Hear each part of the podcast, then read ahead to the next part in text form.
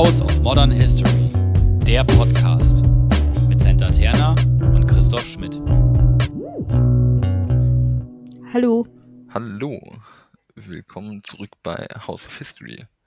Ich bin Christoph. Ich bin Santa. Wir haben in, in der ersten Folge unseres Podcasts uns erstmal selbst unterhalten, warum wir das machen. Podcast ähm, und über biografisches im Endeffekt auch, warum wir Geschichte studieren, was wir daran schön finden, äh, warum wir in Tübingen studiert haben, wo wir uns kennengelernt haben und haben dann kamen wir nicht mehr zu der Frage, was Geschichte überhaupt ist. Wir haben so ein bisschen, was es für uns ist, was sich aber auch historisch entwickelt hat, jeweils, wie wir zu unserer Meinung kamen.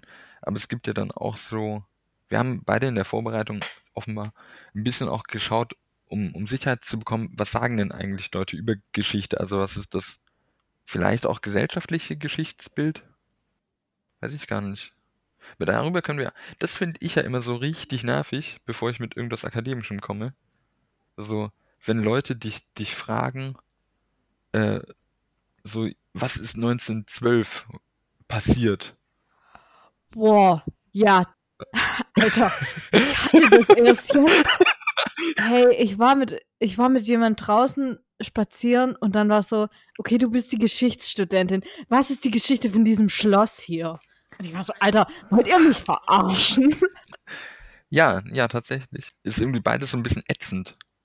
Was ja auch vermittelt wird, wenn du dir anschaust, solche, solche Sendungen wie äh, ZDF History oder auf Phoenix laufen, glaube ich, Geschichtssendungen. Es ist eine, eine einfache Variante, glaube ich, Geschichte zu erzählen und auch Geschichte, die Leute schon von vornherein abholt. Also du musst Leute erst drauf stoßen, warum Martin Gehr interessant ist. Äh, über den können wir auch mal irgendwann sprechen. Äh, 30-jähriger Krieg äh, kommt heim und dann wohnt da aber schon einer, der sich als er selbst ausgibt. Spannende Sache. Mm, mhm. Ähm, aber das holt die Leute am Anfang nicht ab, sondern du brauchst halt irgendwie Hitlers Hunde und ähm, Roosevelts Rosinen-Obsession und du brauchst Alliterationen. Also, und das ist das, was vermittelt wird, glaube ich, erstmal so. Ja. Eine bescheuerte Chronologie, die vielleicht gar nicht haltbar ist, so an sich. Abgesehen von der physikalischen Zeit. Aber ja, ähm, keine Ahnung, wir haben, wir haben jetzt so gesagt, so, wir haben beide ein bisschen geschaut, was Leute aus der Geschichtswissenschaft zu irgendwelchen Zeiten gesagt haben, dass sie, ähm, was Geschichte überhaupt ist. Sollen wir so, keine Ahnung, abwechselnd uns Zitate an den Kopf knallen und zwischendurch sagen, wie wir uns da fühlen? Ja, können wir. Ich habe aber manchmal keine genauen Zitate, sondern so Inhaltswiedergabe. Inhaltswiedergabe. Ich bin sowohl der Moderate und du die aggressivere, als auch der, wer, wer ist sowas? Phrasenfreund? Keine Ahnung. Du kannst es zusammenfassen. Gut, ich fange an. Ähm, es ist ein Zitat, ähm, was viele Leute in der Geschichtswissenschaft, vor allem in, in Spätwerken, verwenden, wenn sie nochmal über ihr eigenes Oeuvre sprechen und über die Geschichtswissenschaft an sich und so. Ähm, ich weiß nicht, kennst du Ibn Khaldun? Khaldun?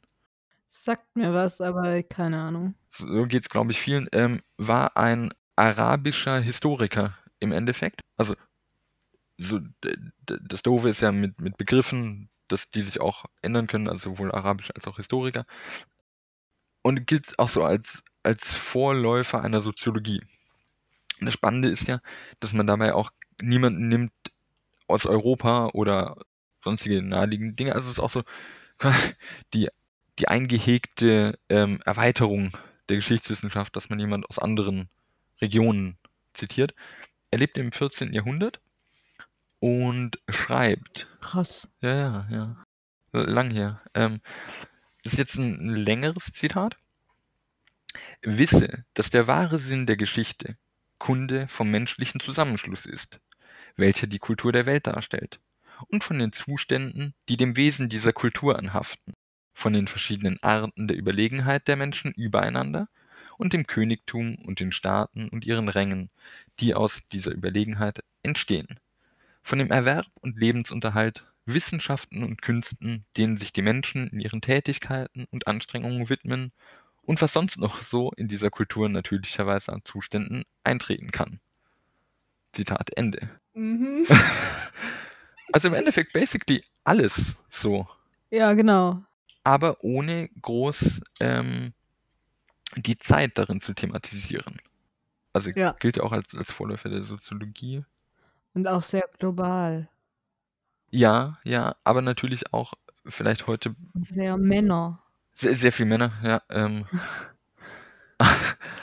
äh, ja, auch so, so eine Rangfolge halt drin, die Überlegenheit der Menschen übereinander. Aber ich weiß nicht, ob, ob man heute schon richtig davon weggekommen ist. Ich würde behaupten, nein, man müsste, aber du hast immer noch so ein, so ein komisches Ja. Entwicklungsstufenmodell, finde ich, drin. Jeder Historiker oder in der Geschichtswissenschaft allgemein? Nee, so, so ähm, Oder in der Gesellschaft In- in der allgemein? Gesellschaft in der allgemein. Welt allgemein? Also, ähm, äh, ob ich jetzt dafür sprechen kann, also ich würde schon sagen, dass es heute auch noch die Vorstellung gibt, dass es in irgendeiner erzählten Art und Weise eine Rangfolge oder ein, ein, ähm, eine Rangfolge zwischen verschiedenen Systemen und Gruppen gibt. Also, keine Ahnung, ähm, wie weit man das immer reinlesen kann, aber die Selbstzuschreibung als ähm, Vereinigte Staaten von Amerika als Anführerin der freien Welt macht ja wenigstens Ja, voll. Und auch gerade da in Bezug dann auf, keine Ahnung, wie sagt man es richtig? Dritte Weltländer, Entwicklungsländer. Ich, Alles, alles vielleicht globaler Süden gibt's noch als Vokabel. Ja, genau. Auch nicht, auch nicht. Mach einfach Anführungszeichen. Und zwar sehr dicke. So globaler Süden. Da hört man die, die Anführungszeichen. Okay. Wie der globale Norden dem globalen Süden sein Bild von wie Dinge funktionieren aufdrängt, Genau. ist ja oft die Frage, also bringt es überhaupt was? Ich meine, ich bin voll dabei zu sagen, irgendwie, keine Ahnung, die, wirklich Dinge wie Armut zu senken oder weil das einfach nicht gut ist, offensichtlich. Mhm. Aber immer dieses, das muss dann genauso passieren, wie der globale Norden das hat, macht. Ja. Einfach mal dort, dort raufzuschmeißen praktisch. Ja. Aber es funktioniert so einfach nicht. Ja, weil, weil ja auch ganz oft so, darüber müssen wir auch, glaube ich, eine Folge machen zur Geschichte der Entwicklungspolitik. Ähm, jetzt erstmal Folge 2 abschließen. Aber, also, allein die Tatsache, woran Entwicklungshilfe oft gekoppelt wird, also, ähm, zu sagen so, man behauptet, dass die Leute an einem gewissen Ort Brunnen brauchen, ohne sie zu fragen, ob dort vielleicht Brunnen wirklich das wichtige Problem sind oder was anderes. Oder dass im Kalten Krieg ja dann auch diese, diese Systemkämpfe, also Entwicklungshilfe bekommen gleichzeitig aber die, die Ideologie quasi mitmachen, führt ja dann auch zu Bedingungen, die jenseits von dem Gedanken von wir bekämpfen Armut dann laufen. Dann wird's ja, gehen ja Sachen auch damit einher. Ja. Aber ja, also eben, also die Hierarchie ist weiterhin oft, also im Gesamten würde ich sagen, relativ unhinterfragt drin. Auch wenn es natürlich sehr, sehr viele Strömungen gibt, die das hinterfragen aus allen Regionen und, und Klassen und äh, Gruppen. Das schon. Das war mein erstes Zitat eines arabischen Historikers aus dem 14. Jahrhundert und Vorläufer der Soziologie. Einem der Vorläufer. Ja, krass. Hat, hatte ich in meinem Soziologiestudium nicht. Ja, ich weiß auch gar nicht, ob, ob. Also auch da wird natürlich eine Geschichte erzählt, so. Einer der Vorväter der Soziologie, das verlagert das Fach natürlich auch weit nach vorne. Also, ob diese Zuschreibung so stimmt. Was hast du so kolportiertes, um in den Raum zu werfen? Na, ich merke gerade, dass ich eher die Frage habe, wie man aus der Geschichte und ob man aus der Geschichte lernen kann, Oh, dass ich es eher darauf Mhm. habe. das ist auch spannend, müssen wir auch machen. Soll ich dann einfach das nächste Zitat Ja, Okay. mach mal. Ähm, ich habe, das fällt mir aber auch erst jetzt auf, auch das zweite Zitat ist von einem Mann. Und genauso wird das dritte Zitat von einem Mann sein. Ähm, ich weiß nicht, ob, ob Frauen an der Stelle zu schlau sind, um, um solche Großsachen zu hinzuknallen. Auch ganz viele so, so Überblickswerke sind in der Regel von von Männern geschrieben, was sicherlich auch damit zusammenhängt, dass man einfach lange beschlossen hat, Frauen aus diesen Positionen fernzuhalten. Das ist, kommt halt dazu. Ja. Auch darüber eine Folge. Ähm, also Zitat 2 ist von Brodel. Brodel, Klassiker der französischen Geschichtsschreibung, wahnsinnig spannend, meiner Meinung nach, weil er schreibt sein Standardwerk, ähm, zu dem wir auch noch irgendwann kommen werden müssen, ähm, in Kriegsgefangenschaft. Und kolportiert Ah, ist immer, okay. dass der ganz viel aus dem Kopf schreibt. Ah. Unglaublich, also keine Ahnung, wie, wie sowas geht. Er war aber auch, habe ich gelesen, ähm, in so einer Kriegsgefangenen-Universität äh, engagiert. Also hatte irgendwann Zugriff auf, Okay. auf Literatur. Und ähm, er schreibt ähm, in seinem schönen Werk, Fernand Brodel, Geschichte als Schlüssel zur Welt, Vorlesungen in deutscher Kriegsgefangenschaft 1941. Also auch dort hat er irgendwie Zugang zu, zu Archi oder zu, zu Bibliotheken. Ähm, hat er ein, finde ich, sehr schönes Bild, bei dem ich, weil es viel zu lang ist, nur den Mittelteil nehme, das er vermittelt. Eines Abends im Bundesstaat Bahia habe ich erlebt, wie ich plötzlich inmitten eines riesigen Schwarms von phosphoreszierenden Glühwürmchen stand. Sie leuchteten überall, ununterbrochen, mehr oder weniger hoch, in Garben über den Büschen und Straßengräben, wie Raketen, aber sie leuchteten viel zu kurz, um klar und deutlich die Landschaft zu erhellen. Genau dasselbe gilt für Ereignisse, die auch nur wie Lichtpunkte sind. An dieser Stelle höre ich mit dem Zitat auf. Ich fand es, also generell muss man sagen, dass Leute im Angelsächsischen und Französischen einfach viel schöner schreiben. Hm. Viel süffiger. Aber es ist tatsächlich ein cooles Zitat. Nicht wahr? Zu lange für ein Tattoo. ja, also, weil ich auch in, in der ersten Folge meinte, so, so, wir müssen über, über Strukturen der Ereignis nochmal sprechen, oder wir hatten es in dieser Folge, glaube ich, von ähm, Firmenchroniken. Ja, hatten wir. Wenn nicht, gibt es wenig andere, in denen ihr vorher nachschauen müsst. Also hier so, so die Idee, was man überhaupt mit Ereignissen macht, finde ich, finde ich sehr, sehr schön. Auch so zwischen System und Umwelt quasi. Ja. Das ist natürlich fies, ich kann es quasi lesen und du musst jetzt aus deinem Gedächtnis das, das nachhören. Was würdest du sagen? Also wenn man sich überhaupt überlegt, so Glühwürmchen, so im, im sommerlichen Pipapo, wie- beziehungsweise wie weit man Metaphern immer treiben kann, weil auch hier hast du ja dann die Idee von so einem indirekten Erleuchten von, von Gegenständen, die quasi nur vom, vom Echo oder vom Schatten anderer Dinge beeinflusst sind und dass die viel spannender sind als die Glühwürmchen. Ich habe jetzt auch so diese gleichzeitige Ereignis, Ereignisse, die passieren wie diese Glühwürmchen, beziehungsweise diese lineare Abfolge davon, aber eben nur diese einzelnen Ereignisse. Aber da steckt ja viel mehr dahinter, so. Ja, so, Verstehst du, was so ich die meine? Frage, was ist der Glühwürmchenschwarm? Woher kommen die? Zusammenhänge, genau. Wenn wir uns als Geschichtswissenschaftler ein Ereignis anschauen, geht es da nicht oft mehr darum, was hat zu diesem Ereignis geführt, als zu sagen, wir schreiben über ein Ereignis. Das war was, was ich mir tatsächlich vorher nämlich schon überlegt hatte. Oder heute Mittag besser gesagt. So dieses Ding, inwieweit wir uns tatsächlich Events angucken, sage ich mal. Mhm. Ich selbst. Was für mich jetzt diese einzelnen Glühwürmchen da sind. Ich weiß, also ich würde auch sagen, dass die, die Events für mich persönlich, kann mich gerne jemand eines Besseren belehren, aber für mich persönlich null interessant sind. Sondern die Frage ist, Mhm. Ja, genau. wie werden die Glühwürmchen vermittelt? Wie, woher kommen die und was passiert, damit das Glühwürmchen da waren? Ähm, das ist so das Spannende. Es gibt ein, ein tolles Zitat, was ich nicht habe, nicht rausgesucht habe, oder nicht mehr rausgeschrieben hat, hab von äh, Eric Hobsbawm, der ähm, an der Mitteleuropäischen Universität einen Eröffnungsvortrag hält und am Schluss die, die Studierenden motiviert ähm, oder ihnen sagt, sie haben nicht die Aufgabe, dorthin zu schauen, wo eh schon Licht ist. Es geht nicht um die großen Leute, Karl der Große oder wie sie alle heißen, es ist vollkommen belanglos. Historiker haben die Aufgabe, die nach den Unterdrückten auch zu schauen. Das klingt jetzt übel pathetisch, aber es ist so. Aber das ist ja einfach dieser diese Verschiebung hin zu einer anderen Perspektive, die wir in der Geschichtswissenschaft haben, oder? Ja, ja, natürlich. Die Frage ist halt, Wie auch äh, Gender. Ja, ja. Oder sowas. Also einfach, ja, zu mehr Sozialgeschichte hin oder. ja.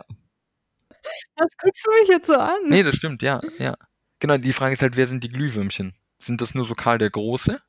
Also, welche Ereignisse sind Glühwürmchen? Und lange war es halt nur so männlich, Ja, voll. weiß, Pfeife rauchend, bebrillt.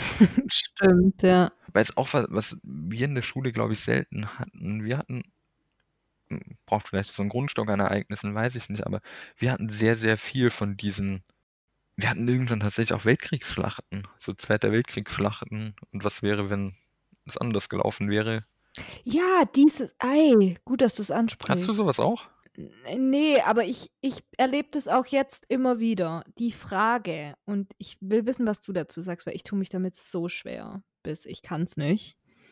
Wie sinnvoll ist es, sich zu überlegen, was wäre anders, wenn irgendwas nicht so gewesen wäre? Verstehst du, was Ja, ich meine? so, so, ähm, ist es nicht äh, Uchronie oder so äh, kontrafaktische Geschichte, heißt es dann? Genau. Ja, schwierig. Ähm, Weil, weil es gibt ja diese Position zu sagen, dadurch machst du irgendwie sichtbar, welche Dinge wichtig sein können, so, oder? mhm. Aber ich finde halt, sobald du einen Faktor veränderst, kannst du nichts mehr sagen. Ja, Und deshalb tue ich mich damit so schwer, das ist dann wie Spekulation und dann ist es so, ja, okay, Hitler hätte auch im Ersten Weltkrieg sterben können. So, ne? Verstehst du, was ich meine? Damit wäre alles irrelevant. Oder halt auch nicht. Das wäre ja das Spannende. Also, ne, ich gebe dir vollkommen recht. Es ist, Klar, die Frage wäre, die Frage wäre an der Stelle dann wahrscheinlich, hätte es nicht einen anderen Idioten gegeben, der diesen Job übernommen hätte. genau, oder wie wichtig ist der Vollidiot, der vorne dran ist. Genau, wie wichtig ist er tatsächlich als Person, verstehe ich. Aber ich, aber ich finde halt, aus dieser Veränderung, diesem einen Faktor, kannst du nichts mehr sagen. Ja, also, äh, die Frage ist natürlich, wer schreibt so etwas? Also, du wirst hoffentlich keine, keine Qualifikationsschrift dazu finden. So eine Diss über was wäre, wenn. Nee, das glaube ich. Ach so, nee, das hoffe ich Nee, nicht. eben, äh, weil dann mache ich mir vielleicht umsonst Sorgen. Aber ähm, was ich tatsächlich an der Stelle sehr, sehr spannend fand oder immer noch finde, ähm, hast du von ähm, Fatherland heißt das. Kurz Nee. recherchieren, Moment. Ähm, Fatherland. Robert Harris, der auch eine großartige Trilogie zur Antike geschrieben hat. Ja. Robert Harris, großartiger Mann. Ähm, ist der erste Roman, Roman von ihm, glaube ich, heißt Fatherland. Und da geht es darum, dass Deutschland den Zweiten Weltkrieg gewonnen hat Ah, ja. und es Mhm. quasi zum Kalten Krieg zwischen äh, den Vereinigten Staaten von Amerika und Deutschland kommt. Okay. Er zieht so, also es ist ein Krimi und äh, Robert Harris, Wie The Man in the High Castle. nein, halt, es ist gut gemacht. Okay, sorry. Ähm, also hier ist es tatsächlich sehr, sehr Quellen. Also Robert Harris ist ein fantastischer quellenarbeitender Schreiber, ist großartig. Ähm, anhand eines Krimis erzählt er eine Geschichte. Okay, aber das ist ja was ganz anderes, oder?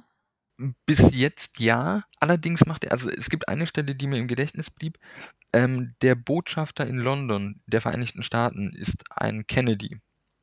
Und ähm, Robert Harris zitiert ein Archivstück äh, aus diesem Brief und sagt halt, oder d- Kennedy schreibt, naja, er versteht das schon, dass das Dritte Reich ähm, die Shoah vorantreibt. Ich weiß nicht, wie krass er es sagt, aber es geht um Ressentiments gegenüber Menschen jüdischen Glaubens oder die als solche verstanden werden, äh, weil er wolle in seinem Golfclub auch nicht solche Menschen haben. Und es scheint keine erfundene Sache zu sein, sondern es ist ein Quellenbeleg.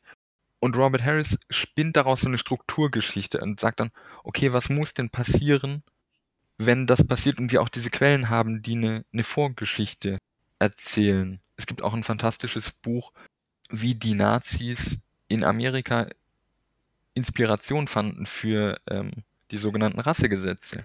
Ähm, Ja, ja, das glaube ich sofort.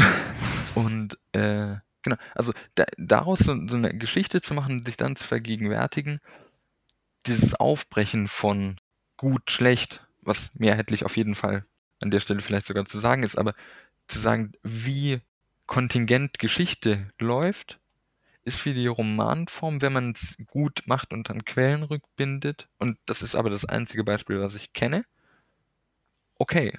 Ansonsten ist es halt, wie du eben sagst, sehr gefährlich. Ja, ich kann mir vorstellen, dass es eventuell, das kam mir aber auch gerade erst, als du geredet hast, in einem Prozess von, ich bin in, einem, in einer Themenfindung für meine, keine Ahnung, Masterarbeit oder so. Dass ich mir für mich persönlich überlege, irgendwie, keine Ahnung, ich habe ein, ich hab ein Ereignis Mhm. jetzt beispielsweise. Genau. Und dann überlege, irgendwie ein Faktor ist anders. Was hätte daraus entstehen können, um dann sozusagen, okay, es gibt da eins, was man näher untersuchen könnte. Mhm. So, verstehst du? Mhm. So, für diesen Themenfindungsprozess ist es vielleicht als Gedankenspiel okay, Mhm. aber alles weitere, Genau. Also äh, du, du musst wirklich sehr, sehr eng dann schauen, was passiert. Und auch halt das richtige Medium oder die richtige Erzählform finden. Ist schwierig. Ich meine, es ist auch, als ich dich gerade reden habe hören, dachte ich, die Gefahr ist ja oft, wenn man, wenn man, oder die Gefahr der Geschichtswissenschaft ist neben diesen positiven Dingen, die wir jetzt immer erzählt haben, ja auch, dass man massiv vereinnahmt werden kann. voll. Oder? Also so, so Nationalgeschichtsschreibung, die vielleicht auch ihren, ihren Platz irgendwo hatte. Also man, man kann das jetzt auch nicht aus 2020 grundlos verteufeln auf zwei Schreibtischstühlen her richten. Aber so eben die, die, diese Gefahr von, von dieser hegemonialen, alles überspannenden Geschichte und diese Alternativlosigkeit und der politischen Vereinnahmung durch die Geschichte, weiß ich nicht, ob, ob an der Stelle die, diese kontrafaktische Geschichte gut tut oder schlecht tut, weil das ist sehr schwierig. Es geht immer darum, dass das Leben halt kontingent ist. Also du nie weißt, was in der Zukunft passiert. Und wenn du aber in der Rückschau Geschichte erzählst, behauptest du das ja implizit so ein bisschen, indem du halt eine Geschichte erzählst. Ja. Und eins führte zum anderen. Nee, äh, ich bin kein großer Fan von, also abgesehen von diesem Buch, ich mag halt Robert Harris, aber es begegnet einem auch nicht so oft, oder? Wenn in Alltagserzählungen auch wieder. So, welches Schloss ist das oder weißt du, was passiert wäre? Ja, es begegnet einem nicht so oft. Ich habe aber das Gefühl, so in Gesprächen, also bei uns im Kurs war es jetzt schon zweimal so, oder bei der eher bei der Frage eben von eher so, also ich glaube, im Konkreten wird es nicht gemacht, aber so in der Theorie wird schon darauf hingewiesen. Ach was. Verstehst du, was Ja. ich meine? Ich, ja, das, ich habe so ein bisschen das Gefühl, weiß ich nicht. Aber dann, dann eher so im, tatsächlich im, im Positiven, es hätte alles anders kommen können, Freunde. Überlegt's euch. Also einfach die Idee, dass es andere Geschichten hätte geben können oder auch andere Erzählungen oder tatsächlich mal schauen, was wäre, wenn, wenn der Fall grün, blau, keine Ahnung, wie diese ganzen Weltkriegsschlachten hießen, anders gelaufen wäre. Ja, das Ding ist, mir ist das nur so aufgefallen, weil für mich ist das so ein, will nicht sagen rotes Tuch, aber es kommt nah ran. Ein Ähm. Burgundertuch. Ich steig da dann halt immer aus, weil ich mir dann so denke, ja, okay, diskutiert halt über Scheiße, Alter. Pff. Ich weise wieder darauf hin, dass ich der Moderator bin. ähm, ja, aber okay, aber dann erzähl, was. Es ging um die Frage, wäre Trump nicht Präsident geworden, wäre Obamas nicht davor gewesen oder so. Okay, gut, da kann man ja immerhin von, von Strukturen irgendwie versuchen zu sprechen. So, es gibt ja auch von Ibrahim. Aber du kannst ja immer von Strukturen anfangen zu reden. Das ist ja kein, das ist ja kein Trump-Obama-Beispiel. Nee, also Ja, spezifisches also was Ding. natürlich schwierig ist, ist äh, Kontinuitäten und Kausalitäten rausziehen können. So. Genau, oder es ging dann eben darum zu sagen, ähm, wenn Hillary, gewonnen hätte. was wäre dann beispielsweise? So. Hm. So. Ich meine, Corona hätte es trotzdem gegeben. Corona hätte es trotzdem gegeben. Und der Punkt war dann halt zu sagen, es ging eben um diese eher rechten Gruppen in Amerika, die ihren Aufmarsch haben, Ja. wo dann eben die Frage wäre, wären die dann nicht einfach Dollar gegenüber Feminismus jetzt? Würden die nicht Dollar gegenüber Feminismus jetzt vorgehen und das sich so auf die Fahne schreiben, Mhm. weißt du? Dass die halt nehmen, was sie kriegen können, Was ich schon sehe, diesen Punkt, aber ich brauche dazu nicht zu sagen, was wäre, wenn Hillary Präsidentin geworden wäre. Verstehst Nee, du? eben. Also, es, ja, äh, Ich finde, da kann man es durchaus besser anders begründen, als so ein, so ein komisches Konstrukt sich da aufzumachen. zumal man ja auch sagen muss, klar, das sind Repräsentationsfiguren, aber, also, haben dann natürlich eine Außenwirkung, aber wenn es immer um die konkrete Funktion von Personen geht, glaube ich ja, dass Personen nicht handeln. Also, das ist ja eins der großen Unterscheidungsmerkmale innerhalb der Geschichte. Wer handelt? Äh, Strukturen oder Akteure? Oder Medien oder Akteure? I, erklär mal. Naja, also du kannst entweder sagen, wer, wer in deinen Geschichten handelt, sind es Akteure, sind es, ähm, keine Ahnung, äh, hier ist es Trump, der an der Stelle wichtig ist und überhaupt Agency hat? Oder geht es nicht darum, dass es Twitter gibt, auf dem Trump oder irgendjemand, den wir dafür halten, äh, Sachen postet, bei denen die Welt verrückt spielt? Ist es nicht die sensiblere Aufmerksamkeitsökonomie, die an der Stelle, also die Strukturen, die, die wichtig sind? Ja, aber da frage ich mich ja dann an der Stelle, wie schnell verändern sich solche Strukturen, während wir vor, keine Ahnung, sechs Jahren Obama als Präsident haben, der eine völlig andere Schiene gefahren ist und jetzt ist es Trump. Naja, Wie schnell müssen sich diese Strukturen oder können sie sich überhaupt ändern, dass ich jetzt sage, ich habe jetzt das Gegenteil davon, weil, also, um es überspitzt auszudrücken. Das ist cool, weil wir das nicht gescriptet haben, aber ich, ich mag das Thema sehr. Also ich würde sagen, natürlich können sich Strukturen ändern. Wir haben ja. Ich, ich sage auch, dass sich Strukturen ändern. Stopp, halt. Strukturen ändern sich auf jeden Fall. Ja, ja, ja. Die Frage ist, wie schnell. Ich glaube, das ist gar nicht so wichtig, sondern wie du Strukturen nutzen kannst oder welche du hochholst. So. Also du kannst, also alles, was wir in der Welt wahrnehmen, ist medial vermittelt. Und da fängt das Problem schon an. Also, ähm, es ist Rede? Hm, Also so ein, so ein ganz beliebtes Beispiel anscheinend in, in Medienvorlesungen oder auch in, im Medienunterricht. Woher weißt du, dass Angela Merkel Bundeskanzlerin ist? Und manche driften dann vollkommen ab und sagen, oh mein Gott, Lüge und BRD GmbH. Und es geht eigentlich nur darum, dass du halt ein alltägliches, oder du hast im Alltag generell ein, Vertrauen, ein Grundvertrauen gegenüber bestimmten Sachen. Also das, was die Zeitung schreibt, sonst wärst du überfordert. Das, was die Zeitung schreibt, ist irgendwie Abbild von, von Wirklichkeit. Das Fass mache ich jetzt gar nicht groß auf, sondern einfach nur erstmal erzählen. Es ist, ist wichtig, da- dass du halt immer über Medien deine, deine Welt zusammenbaust. Es ist wichtig, wie Texte geschrieben werden, dass sie so und so bei jemandem ankommen. Das siehst du ja. Ein, ein schönes Beispiel von einem, von einem Freund im Tutorium war, Zeitungsberichte bei einem Relegationsspiel, also nach einem Relegationsspiel genommen zu haben der Hamburger Sportverein hat irgendwie spektakulär sich mal wieder aus der Relegation gerettet, also innerhalb der Relegation gerettet, durch einen offenbar äh, falsch gegebenen Elfmeter. Und es gibt dann die Zeitungen aus Hamburg, die natürlich das grundsätzlich super fanden und die Rettung am, keine Ahnung, wie das Stadion heißt. Also das HSV-Stadion, das Wunder von Hamburg oder so. Und das, die auf der Gegenseite natürlich ähm, Feuer gespuckt haben und auch der Rest der, der Medienrepublik irgendwie eher verhalten reagierte. Aber alle haben das gleiche ähm, Ereignis beschrieben. Ich verstehe das voll und ganz, was du sagst. Hm. Und ich glaube, da ist, da steckt auch auf jeden Fall was dran, was dahinter. Und da ist was Wahres dran. Aber trotzdem glaube ich manchmal, das ist einfach eine zu einfache Darstellung, weil ich meine, natürlich beeinflussen auch mich, wie Medien schreiben und wie, wie ich mal, wie ich die Wirklichkeit wahrnehme. Auf jeden Fall, ganz sicher. Und da ist auch die Frage, was für Medien konsumiere ich überhaupt. Aber dass es so einfach mit der Manipulation dann ist, weiß ich jetzt auch nee, nicht. Nee, also äh, ich glaube auch nicht Manipulation. Ich glaube, das ist auch eine viel schwierigere Form der Geschichtsschreibung. Einfach nur so zu sagen, wer, es ist einfacher zu sagen, Trump hat das und das gemacht und sich aber viel schwieriger ist zu überlegen, das mit den Zeitungen war ja nur, nur ein Einstieg, was für ein administrativer Rattenschwanz hängt da dran. Also auch die, diese Überlegung, was man ja gemacht hat, könnte Trump eine Atombombe zünden? Und so meine Standardantwort ist immer, der selber macht das gar nicht, sondern da passiert ja eine, eine ganz lange Kettenreaktion an Dingen und Strukturen, die erstmal dafür hergestellt sein müssen. Ja, natürlich das schon, aber wenn ich mir überlege, dass der Präsident in den USA hat jetzt nicht so wenig Macht, oder?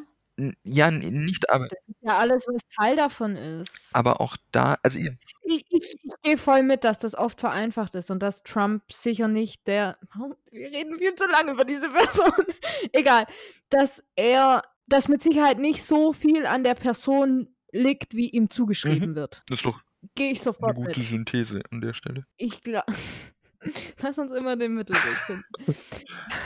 Ich glaube trotzdem, dass es durchaus was ausmacht. Okay, ne, aber nehmen wir mal so ein. Das zieht sich bestimmt auch über, über ganz viele Folgen. Und, und trotzdem ist er ersetzbar. Ja, das kann man so sagen. Aber es ist so, ähm, aber es ist, also ich, es ist einfach, ich glaube, da gibt es auch kein richtig oder falsch, sondern eher so, so eine Art, wie man, wie so ein Vexierbild. Entweder siehst du den Hasen oder den, Mm. ich glaube, Pinguin. Was ist denn das an? Die Ja, Vase oder keine die zwei Ahnung. Menschen. Ähm, Ja, genau, genau. Diese alte Frau oder die junge Frau gibt's auch. oder den Eskimo, also den Inuit oder äh, einen indigenen Mann aus Nordamerika, glaube ich. Das stimmt, ja. Ähm, also, ähm, ich, ich glaube, man, man sieht entweder das eine oder das andere. Und ich fand von Haus aus irgendwie immer spannender, was diese Ermöglichungs- und Verhinderungskontexte, finde ich eh schöne Begriffe, was die darstellt. Also natürlich kannst du sagen, was weiß denn ich, Karl der Große, Vereine Europas oder was man ihm sonst so zuschreiben will, aber es gibt ein schönes Zitat von, von Bertolt Brecht, äh, nee, ein, ein schönes Gedicht, bei dem quasi paraphrasiert wird, okay, Julius Caesar hat Gallien eingenommen, aber er hatte ja nicht auch einen Koch dabei. So.